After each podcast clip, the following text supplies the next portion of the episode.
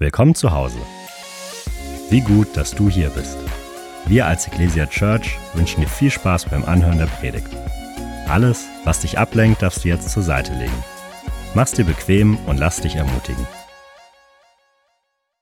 Herzlich willkommen zu Ecclesia Church. Richtig schön, dass ähm, du heute da bist. Und auch wenn du online am Start bist, liebe Grüße. Richtig nice, dass du ähm, heute am Gottesdienst teilnimmst.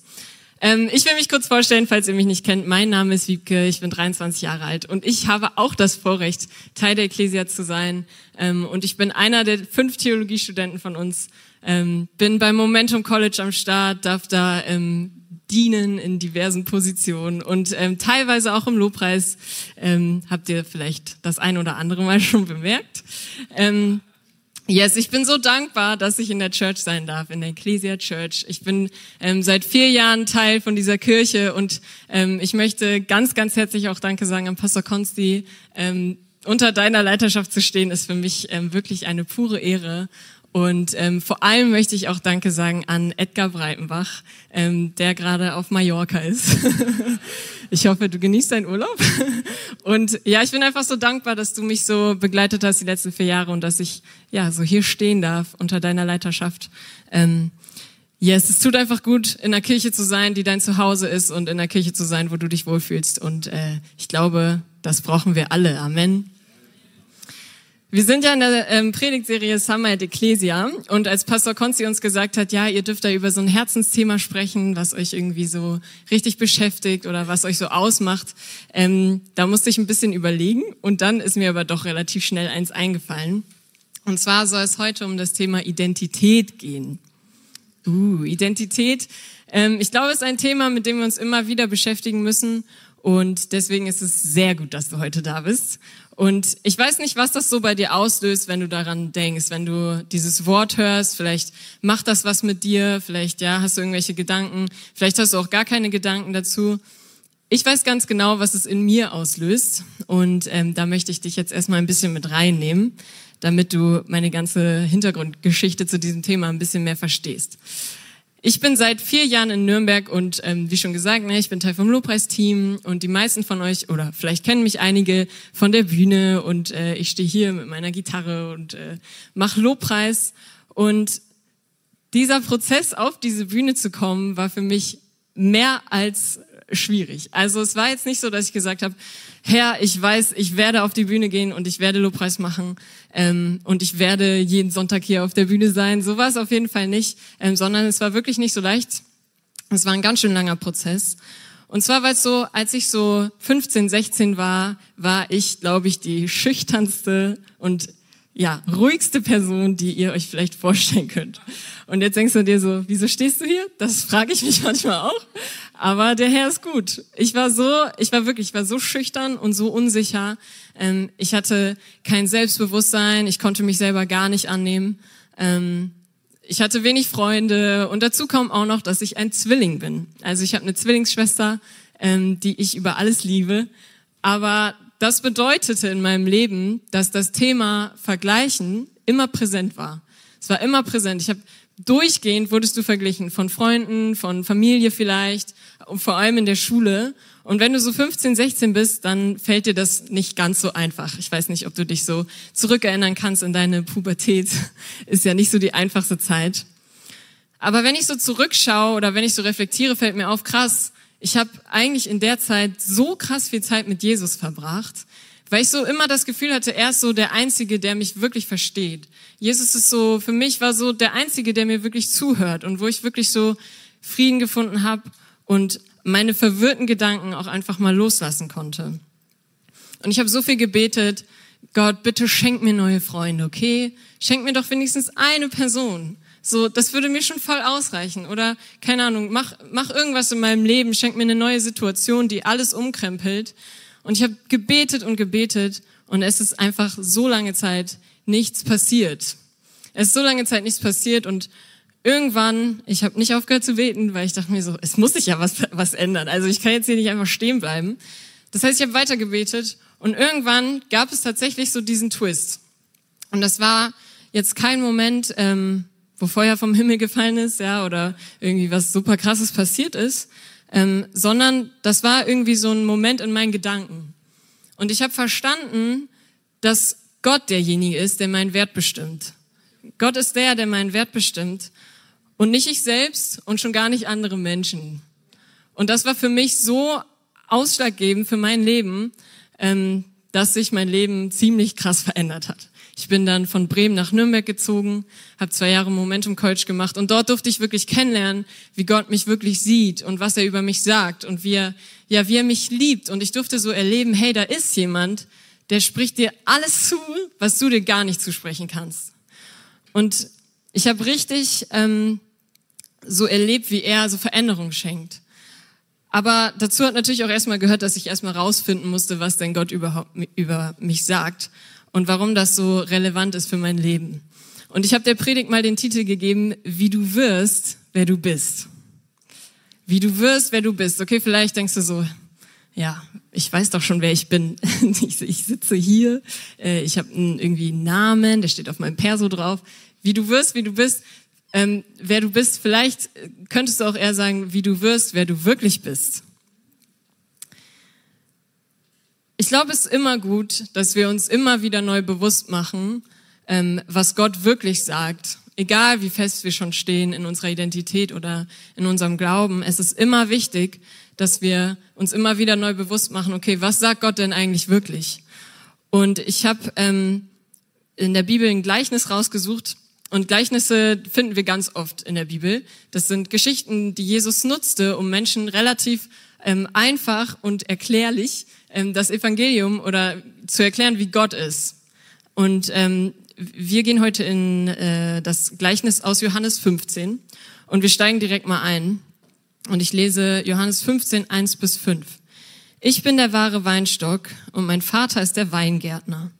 Jede Rebe an mir, die keine Frucht bringt, schneidet er weg. Und jede, die Frucht bringt, schneidet er zurück und reinigt sie. So, damit sie noch mehr Frucht bringt. Ihr allerdings seid schon rein, weil ihr mein Wort gehört und angenommen habt. Bleibt in mir und ich bleibe in euch. Eine Rebe kann nicht aus sich selbst heraus Frucht bringen, sie muss am Weinstock bleiben. Auch ihr könnt keine Frucht bringen, wenn ihr, in mir, wenn ihr nicht mit mir verbunden bleibt. Ich bin der Weinstock, ihr seid die Reben. Wer in mir bleibt und ich in ihm, der bringt reichlich Frucht, denn getrennt von mir könnt ihr gar nichts bewirken. Ich finde, in diesem Gleichnis finden wir so drei Faktoren. Okay, wir finden den Weinstock, wir finden die Rebe und wir finden die Frucht. Und wir haben gelesen, dass diese Rebe alleine schwach und nutzlos ist. So, sie kann nichts aus sich selbst heraus tun. Sie kann nicht ähm, aus sich selbst heraus Leben hervorbringen. Sie muss ihre Kraft aus dem Weinstock ziehen. Was hat das jetzt mit uns zu tun? Ich glaube, wir müssen genauso wie die Reben Kraft aus dem Weinstock ziehen. Bedeutet Kraft aus Gott um stark durchs Leben zu gehen. Warum? Weil wir nichts ohne ihn können. Ja, ich weiß nicht, vielleicht checkst du manchmal ähm, irgendwelche Situationen, denkst so, ja, ich schaffe das schon alleine und im Endeffekt ähm, kriegst du es nicht alleine hin und du merkst so, Herr, ich, ich merke einfach, ich schaffe nichts ohne dich. Und jeder von uns weiß auch, dass das Leben nicht immer happy clappy ist, sondern dass es auch ganz schön mal äh, bergauf und ab gehen kann. Ähm, und gerade dann müssen wir einfach wissen, wer wir sind und wir müssen wissen, wie wir stark durchs Leben gehen können. Wir können stark durchs Leben gehen, wenn wir wissen, wer wir sind. Du musst wissen, wer du in Jesus bist. Das ist so wichtig, das ist so relevant, ähm, nicht nur, wenn irgendwie Krisen kommen, sondern auch in deinem Alltag. Wie kannst du herausfinden, was denn Jesus überhaupt zu dir sagt? Ähm, ich gebe dir einen ganz leichten Tipp, schlag mal deine Bibel auf. Schlag mal deine Bibel auf und fang an, die zu lesen. Ähm, und das ist auch mein erster Punkt, sein Wort lesen. Ich finde es so nice, dass wir ein Buch haben, das pure Ermutigung ist für uns, ähm, wenn wir uns nach Ermutigung sehen. Und dass wir so viele Wahrheiten finden, ähm, wenn um alles um uns herum vielleicht nicht danach aussieht. Und es gibt so viele Stellen, wo Gott ganz klar seine Wahrheiten über uns ausspricht. Zum Beispiel lesen wir in Epheser 2, Vers 10, denn wir sind Gottes Schöpfung. Er hat uns in Christus Jesus neu geschaffen, damit wir die guten Taten ausführen, die er für unser Leben vorbereitet hat. Mir fallen hier direkt drei Sachen auf, wenn ich das lese. Erstens, du bist eine neue Schöpfung oder du, du bist eine Schöpfung. Erstmal so weit. Du bist eine Schöpfung. Er hat sich dabei was gedacht, als er dich gemacht hat. Zweite Sache, durch Jesus sind wir neu gemacht. Das Alte ist vergangen und du bist nicht länger schuldig, sondern du bist neu gemacht durch Jesu Tod am Kreuz. Er hat alles auf sich genommen. Und das Dritte ist die guten Taten, die, die er für unser Leben bestimmt hat. Das bedeutet, Gott hat einen Plan für dein Leben. Und das hast du vielleicht schon tausendmal gehört, aber ich finde es so cool, das ist so ein kurzer Vers eigentlich und wir können so viele Sachen da rauslesen. Ist krass, oder? So, und jetzt stell dir mal vor, ähm, was das mit dir macht, wenn du morgens aufstehst und du, du nimmst sein Wort in die Hand und du sagst, Herr, füll mich. Ich lass mich füllen von dir heute Morgen. Und du liest ein Vers und du, du suchst heraus, okay, ich bin eine, ich bin seine Schöpfung. Ich bin neu durch, durch Jesus und Gott hat Pläne für mein Leben. Das ist so gut, oder? Und ich glaube, wir dürfen immer mehr da reinkommen, dass wir sagen, okay, Herr, füll mich mit deinem Wort. Ich weiß nicht, oft ist man so, Herr, ich höre dich nicht, ich höre deine Stimme nicht. Ey, wir haben die Bibel, wo Gott ganz klar spricht. Wir müssen sie aber aufschlagen. Also mir hat es früher überhaupt nicht äh, getaugt, Bibel zu lesen. Ich hatte da immer nicht so Bock drauf. Ich bin nicht so die Leseratte. Und dann habe ich aber immer so gedacht, ah ja, aber Gott spricht doch nicht. Und dann hat auch irgendwann mal jemand zu mir gesagt, ja, wie kannst du denn das auch alles immer so erwarten, wenn du gar nicht mal die Bibel aufmachst? Und ich war, habe mich so ertappt gefühlt, weil ich dachte so, ja, ich muss einfach mal die Bibel öffnen und einfach mal anfangen, das zu lesen, was Gott überhaupt sagt. Es gibt sogar einen ganzen Psalm, der beschreibt, wie Gott dich sieht. Den kannst du mal lesen. Das ist Psalm 139. Ähm, für mich auch immer sehr ermutigend. Und ich will dir so sagen, lass dich füllen von seinem Wort. Lass dich füllen von seinen Wahrheiten. Ähm, denn es tut so gut. Es tut so gut und es ist so gut für unsere Seele und, für unser Herz. So, jetzt ist es ja leider so, dass wir Menschen ziemlich gut darin sind, immer an Dingen zu zweifeln. Ne? Also ähm, wir, keine Ahnung, Dinge kommen und wir zweifeln die sofort an oder wir lassen uns von schlechten Gedanken runterziehen. Und ich will dich mal in folgende Situation mit reinnehmen. Ähm, vielleicht kennst du das, du weißt, oh, am nächsten Tag ist irgendwas Besonderes, was Krasses steht an. Du hast irgendwie ein Meeting auf der Arbeit oder einen Vortrag in der Uni, eine Klausur in der Schule. Ähm, und du weißt, ich muss fit sein morgen. Ich muss, also das, da kann ich keine Kompromisse machen. Ähm, ich muss richtig fit sein. Und dann liegst du im Bett und du denkst so, ja Herr, es ist erst 21 Uhr und ich habe jetzt noch vielleicht neun Stunden, bis ich aufstehen muss. Und auf einmal fängt dein Gedankenkarussell an, sich zu drehen. Und es dreht sich und dreht sich. Ähm, und du denkst vielleicht sowas wie, was ist, wenn das und das passiert? Bin ich überhaupt richtig für diesen Job? Habe ich da überhaupt was zu sagen in diesem Meeting? Und deine Gedanken kreisen und kreisen und es hört nicht auf. Und du kannst nicht einschlafen, weil du halt an diese Sachen denkst. Dann schläfst du irgendwann ein, viel später als geplant. Und dann wachst du nicht auf, weil du deinen Wecker verschläfst. Und dann kommst du zu spät zu deinem, oder bist auf dem Weg, aber bist eigentlich viel zu spät. Und du denkst dir so auf dem Weg, ganz ehrlich, ich hätte doch einfach zu Hause bleiben können. Also was bringt mir das jetzt? Ähm, und du denkst vielleicht, ich kann sowieso nichts, ich bin nichts. Wieso mache ich das hier gerade überhaupt? Und Leute, das ist der Moment, wo der Feind uns ganz gefährlich nahe kommt. Und das ist der Moment, wo er kommt und Lügen sehen will in unser Leben, die da keinen Platz haben. Die haben dann nichts zu suchen. Und, aber wir, wir Menschen sind so, anstatt auf die Wahrheiten zu schauen, die wir vielleicht in der Bibel gelesen haben, schauen wir auf uns selber. Und wir schauen auf das, was der Feind uns versucht einzutrichtern und sagt, du bist aber nicht gut genug, du bist zu schlecht, du bist äh, zu spät. So, deine Schuld, weil du einfach schlecht bist. Und wir, wir fangen an, das über uns auszusprechen und das auch über uns zu glauben. Aber gerade dann ist es so wichtig, dass wir gegründet sind in dem Wort Gottes. Wir müssen gegründet sein im Wort Gottes und wir müssen wissen, was er über uns sagt, damit wir nicht reinfallen auf die Spielchen vom Teufel. Das ist so wichtig. Wir müssen standhaft bleiben und wissen, wer wir sind. Wenn so eine Situation kommt, dann erinnere dich immer an Johannes 15. Du bist die Rebe, die am Weinstock hängt. Du hängst doch an Jesus. Du bist bei ihm. Er ist nah bei dir. Du hängst an ihm. Zum Beispiel Johannes 15, Vers 3 sagt, ihr allerdings seid schon rein, weil ihr mein Wort gehört und angenommen habt. Gott spricht zu uns, wir sind schon rein. Warum? Wegen seinem Wort. Er hat es schon gesagt. Und ich will dir so sagen, du hängst an seinem Wort.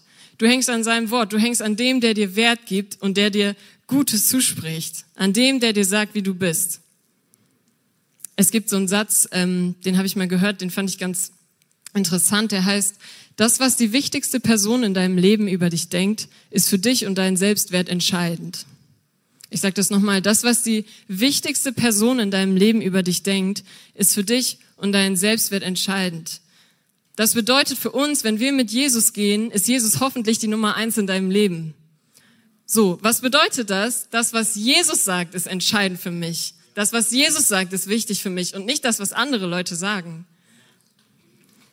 Und wir haben im College ähm, so eine Sache gemacht, das nennt sich Proklamationsliste. Vielleicht kannst du mit dem Wort gar nichts anfangen. Ähm, dann will ich dir das kurz erklären. Proklamieren bedeutet einfach nur, dass ich gute Sachen über mich selbst ausspreche, Wahrheiten Gottes über mich selbst ausspreche. Und ich habe gemerkt, wie das mein Leben krass verändert hat. Weil ich habe mich hingestellt und ich habe anhand von biblischen Wahrheiten Dinge aufgeschrieben. Zum Beispiel gesagt, ich bin heilig und gerecht. Ich bin stark durch Jesus. Ich bin teuer erkauft und gehöre Gott. Und ich glaube, es hat so viel Kraft, wenn wir Dinge bewusst aussprechen und wenn wir uns bewusst machen, hey, das sind wirklich Wahrheiten, die Jesus über uns sagt. Und das ist nicht nur irgendwelche, das sind nicht irgendwelche Gedanken, die ich mir mache, sondern das steht in Gottes Wort. Lass dich füllen von Gottes Wort. Mein zweiter Punkt ist, in ihm ruhen. Und das ist ähm, für mich persönlich so einer meiner Lieblingsgedanken. Ähm, wer mich kennt, weiß, ich bin eigentlich ziemlich tiefenentspannt. Und ich finde das so cool, dass wir in Gott ruhen dürfen. So, wir haben gerade rausgefunden, dass das, was Gott sagt, zählt.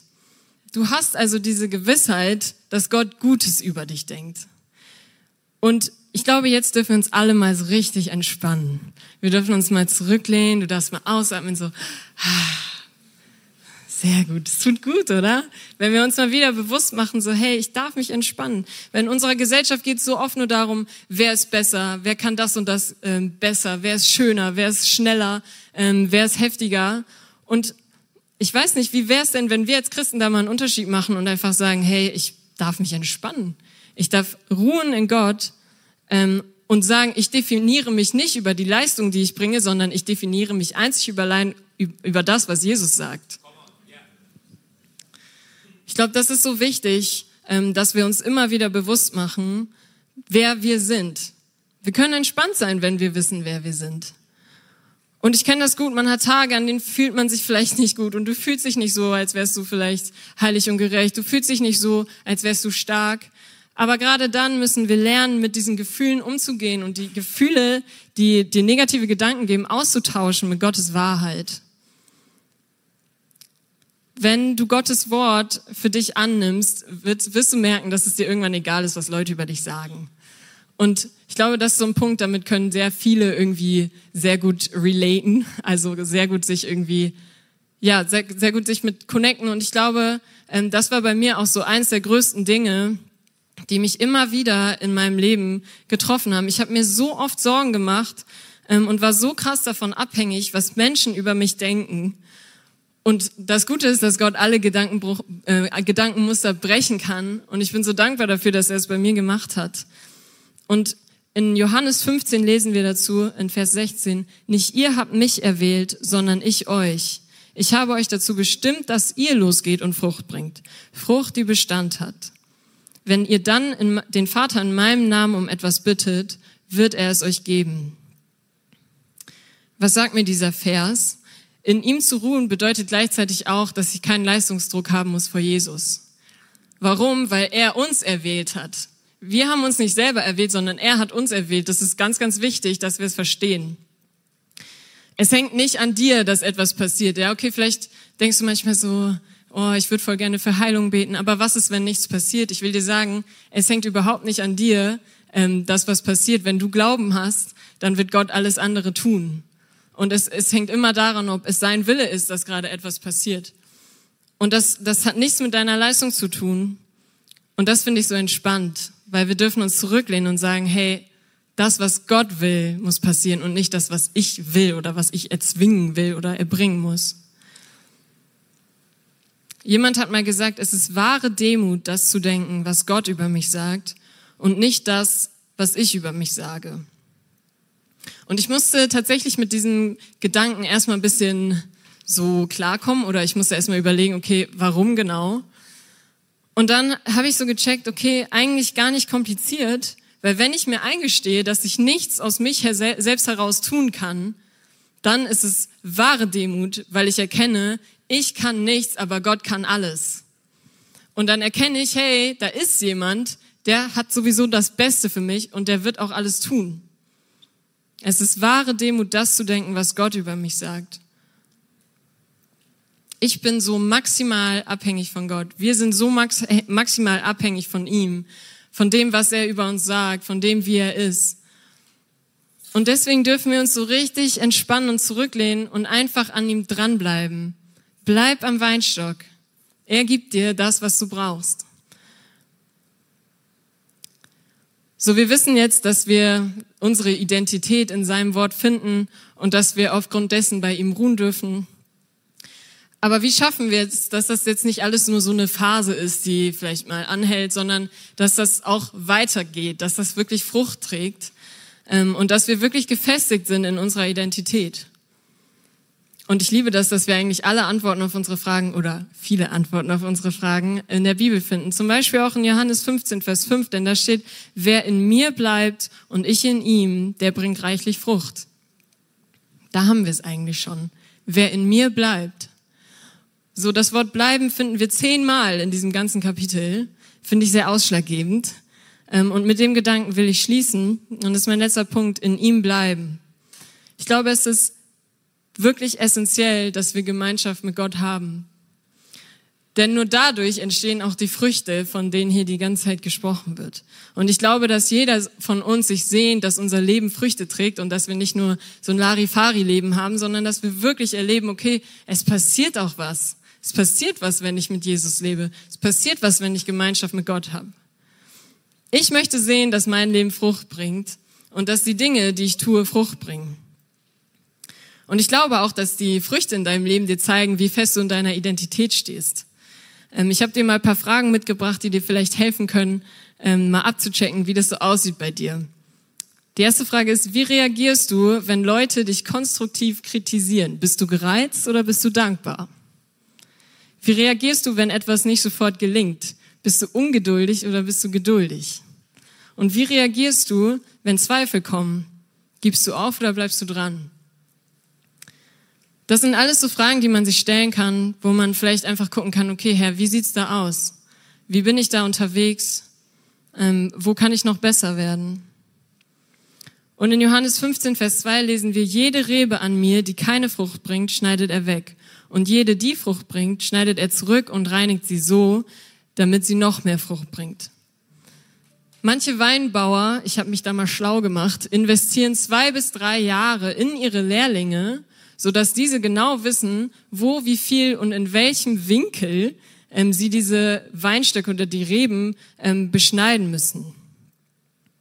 Das Resultat ist dadurch, dass die Reben deutlich bessere Frucht bringen, ähm, bedeutet, die Qualität steigt. Was sind Früchte in deinem Leben, die vielleicht mal wirklich beschnitten werden müssen? Wo musst du mal richtig ran? Vielleicht hast du irgendwie mit schlechten Gewohnheiten zu kämpfen, ähm, mit schlechten Gedanken, mit Unglaube, mit Zweifeln. Dann will ich dich so einladen, lass doch Jesus neu an dein Herz heute Morgen. Lass den Weingärtner ran und erlebe, wie er dich verändert. Ich glaube, je mehr wir mit Jesus verbunden sind, desto mehr Früchte tragen wir auch. Und jeder von uns will Früchte sehen, oder? Wir müssen in ihm bleiben, da führt kein Weg dran vorbei. Und ich glaube, wichtig ist, dass wir nicht vergessen, dass wir die Früchte nicht selber essen. Das macht die Rebe ja auch nicht. Die isst da jetzt ja auch nicht die Weintrauben dann davon. Sondern andere essen sie. Was bedeutet das? Das bedeutet, wir bringen keine Frucht zu unseren eigenen Nutzen, sondern in allererster Linie für andere, um anderen zu dienen. Menschen in deinem Umfeld werden merken, wenn du dich von Gott beschneiden lässt, bildlich gesprochen. Und wenn du rangehst und wenn du sagst, okay, Herr, hier ist mein Leben, nimm doch das weg von mir. Oder beschneide mich doch an dem und dem Punkt. Menschen werden, leben, Menschen werden erleben, wie du dich veränderst. Davon bin ich sehr überzeugt. Ich glaube, du kannst einfach diesen Riesenunterschied machen, wenn du ähm, die Bereitschaft dazu hast, dich beschneiden zu lassen von Gott. Und natürlich ist das immer ein Prozess und das tut weh. Ja, also ich hatte auch Teile, Teile in meinem Leben, die ich wirklich abschneiden musste. Freundschaften, wo ich gesagt habe, das ist nicht gut für mich. Und das tat so weh. Und ich hatte Zeiten, wo ich dachte, Herr, ich kann nicht mehr. Aber es war so wichtig, Leute loszulassen oder einfach Dinge loszulassen, wo ich gemerkt habe, das ist nicht gut und mein Leben, es trägt keine Frucht. Aber ich will dir so sagen, Gott ist doch da. Er ist doch da. Er verspricht dir so oft, ich bin mit dir, ich gehe mit dir, ich stehe dir bei. Er lässt dich nicht los. Vor allem nicht, wenn du mit ihm sagst, Herr, bitte hilf mir. Hilf mir, Jesus. Es wird sich lohnen. Wenn wir an ihm bleiben, leben wir in der Wahrheit, die Gott über uns ausspricht. Und wenn dann der Feind kommt und irgendwelche Lügen über dich äh, aussprechen möchte. Und wenn er kommt und sagt, haha, du bist hässlich. Und wenn er kommt und sagt, aber du bist nicht gut genug. Oder wenn er kommt und sagt, ja, du kannst aber das und das nicht, weil dafür, keine Ahnung, müssen nur die ähm, allerkrassesten da stehen, dann kannst du sagen, ja genau, glaube ich dir kein Wort, weil ich stehe fest in dem, was Jesus über mich sagt.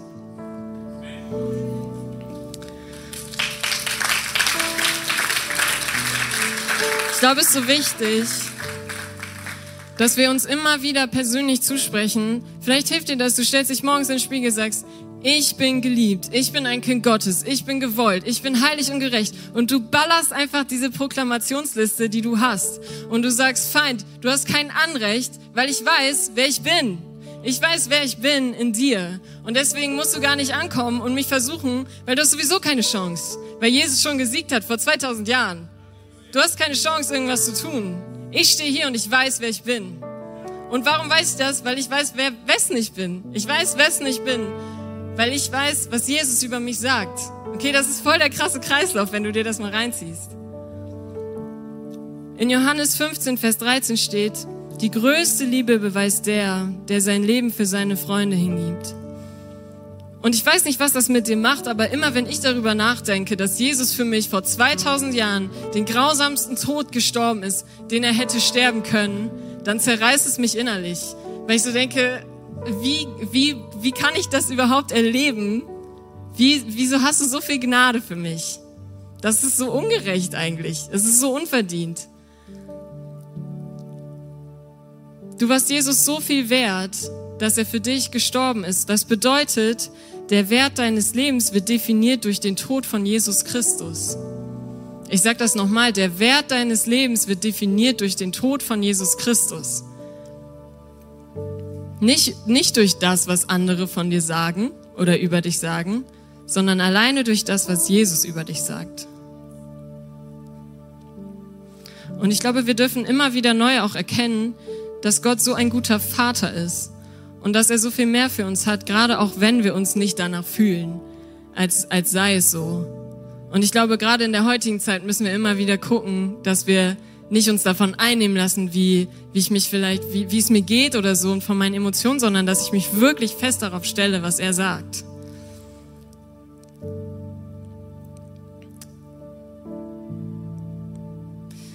In Johannes 10, Vers 10 steht, ein Dieb kommt nur, um Schafe zu stehlen und zu schlachten und Verderben zu bringen.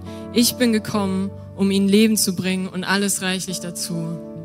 Jesus ist gekommen, um dir Leben zu bringen und alles reichlich dazu. Wir bleiben standhaft, weil wir wissen, wer wir sind. Amen. Lass uns wirklich standhaft bleiben. Auch wenn du in die nächste Woche gehst und du hast vielleicht Sachen, wo du denkst, Herr, ich habe Schiss dann guck in den Spiegel, lies, lies die Bibel und sag, Herr, ich, ich weiß, wer ich bin, weil du es mir sagst.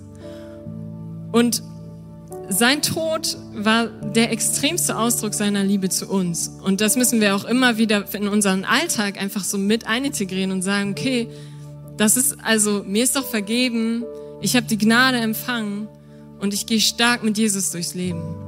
In Römer 8, 15 bis 16 steht, der Geist, den ihr empfangen habt, macht euch ja nicht wieder zu Sklaven, so dass ihr wie früher in Furcht leben müsstet. Nein, ihr habt den Geist empfangen, der euch zu Kindern Gottes macht. Den Geist, in dem wir aber Vater zu Gott sagen.